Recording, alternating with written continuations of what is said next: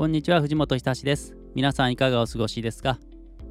今日のテーマは他人にどう思われるか気にしない方法というテーマでお届けします。皆さん他人にどう思われるか気になりませんか？僕結構気になる方ですね。だからこのテーマをやっているっていうこともあるんですけどもそんな時にすぐに実践できて効果が高い方法をお伝えします。私は繊細な人 HSP に向けて瞑想コーチングで心の安全基地と静寂を手に入れ人間関係を劇的に楽にする。そんなコンテンツを動画や音声でお届けしています。瞑想を30年間コーチングも10年間実践してお客様にサービスを提供しています。今後コミュニティを作っていく予定です。さて今日のテーマ他人にどう思われるか気にしない方法なんですけどもなぜ他人にどう思われるかすごく気になるんでしょう。それは人間がやはり社会性の生き物だからなんですね。どんなに孤独が一人が好きな人であっても社会から逃れることはできないですよね。ちょっと思いっきり脱線するんですけども例えばムーミンですね。ムーミン谷のムーミンにスナフキンという一人が好きな孤独な好きな旅が好きな放浪者が出てきますよね。あのとんがり帽子を確かかぶってたと思うんですけども。そのムーミンのスナフキンのように旅が好きで一人でふらふらと放浪しているそんな人でもやはり社会とはやはり関係してるんですよね。会社勤めをしているとなかなかそういう放浪者そういう人には会わないかもしれないんですが私過去に1年ぐらいアジアを放浪していたことがあるんですね。会社を退職して1年間アジアをふらふらしていたんです。バンコクとかインドネパールラオスカンボジアベトナム台湾いろんな国に回りました。そうすると当然皆さんが仕事をしてらっしゃる時にふらふら旅行しているのでその間に会う人たちもふらふら放浪している人たちですよね。出会う人たちも同じように僕と同じように放浪している人です。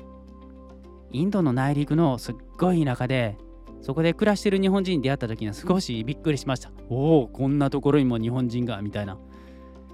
思いっきり脱線していますがそういう人でもやはり日本の社会と何かしらつながりがあるわけですしどんなに田舎の僻地であっても人間関係はあります。話を戻して他人にどう思われるか気にしない方法ですけどもポイント3つあります。3つのポイント1つ目は気にしないようにしようと思うからやはり気になるんですね。2つ目のポイントは言葉は肯定形にしましょう否定形を使わないということです。3番目は目的を考えるということが大切になります。3つのポイント簡単に説明していくと1つ目の気にしないようにしようと思うから気になる。これすごく逆説的なんですけども、Twitter でこんな投稿見ました。気にしないようにって簡単に言うけれど、気にしないようにするのも気にしないようにしなきゃって考えてから気にしないようにってしてるし、結局それで気にならなくなったことはない。こんな投稿がありました。すごくなんか全問答みたいなツイートですけども、意識の焦点を気にしないに向けているからむっちゃ気になるんです。実はこれ皮肉過程理論っていうのがあってあの説明されてるんですね。1987年の研究なんですけども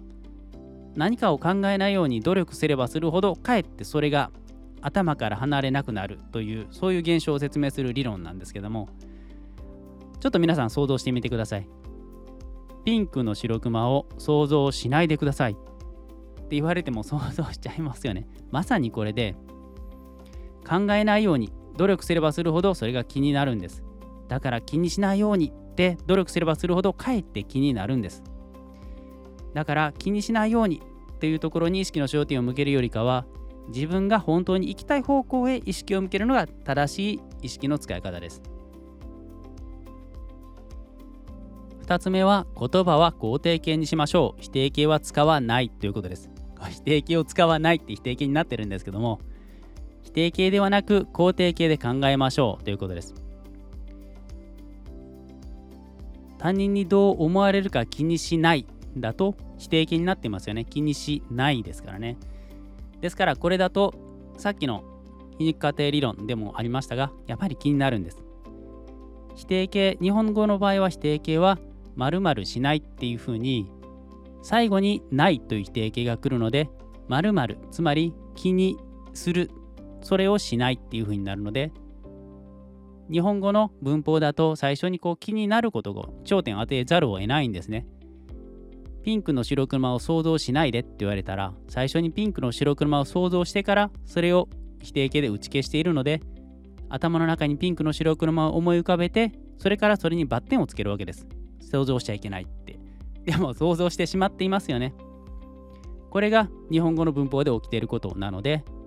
肯定形で考えるということです。先ほどにも言いましたがですから気にしないようにするよりも進みたい方向へ意識を向ける。これが肯定的な意識の使い方ですね。そして3つ目目的を考えるですけども嫌なこととかしないことを考えるのではなくて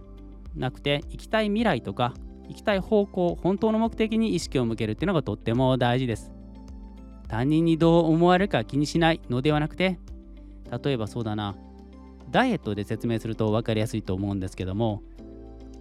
お菓子を気にしないように痩せたいからお菓子を気にしないようにしようとするとダイエット成功すると思いますか？そう間違いなく失敗しますよね。お菓子に意識を向けてそれを気にしないようにって考えているのでお菓子に意識が向いちゃいます。それよりも本当の目的を考えるとなぜダイエットしたいのかって考えると例えばデートの時に着たい服があるからとかその着たい服を着て彼とか彼女と良い気分でデートをしたいからというそういう目的がありますよね。もしくはその服を着た自分がかっこよく見えるからそういう目的もあると思います。そんな風に本当の目的に意識を向けるとお菓子という文脈が出てこなくなるのでダイエットも成功しやすくなると思います。例えば仕事で考えるとこれぐらいしかできていないって思うのではなくて仕事の売り上げの先にある目的を考えましょう。例えばそれは場所にとらわれずに稼げる体制を作ってパートナーと自由に暮らしたいというような稼いだ先にある未来の目的だったりするかもしれません。そんな風にこれぐらいしかできていないと考えるのではなくて場所にとらわれずに稼げる体制を作ってパートナーと自由に暮らしたい。っていう風に本当の目的に意識を向けると気にならなくなりますね。そうやって本当の目的に目を向けて考えましょう。今日は他人にどう思われるか気にしない方法をお伝えしました。他人にどう思われるか気にしないためにはポイントが3つありましたね。気にしないようにしようと思うから気になる。だから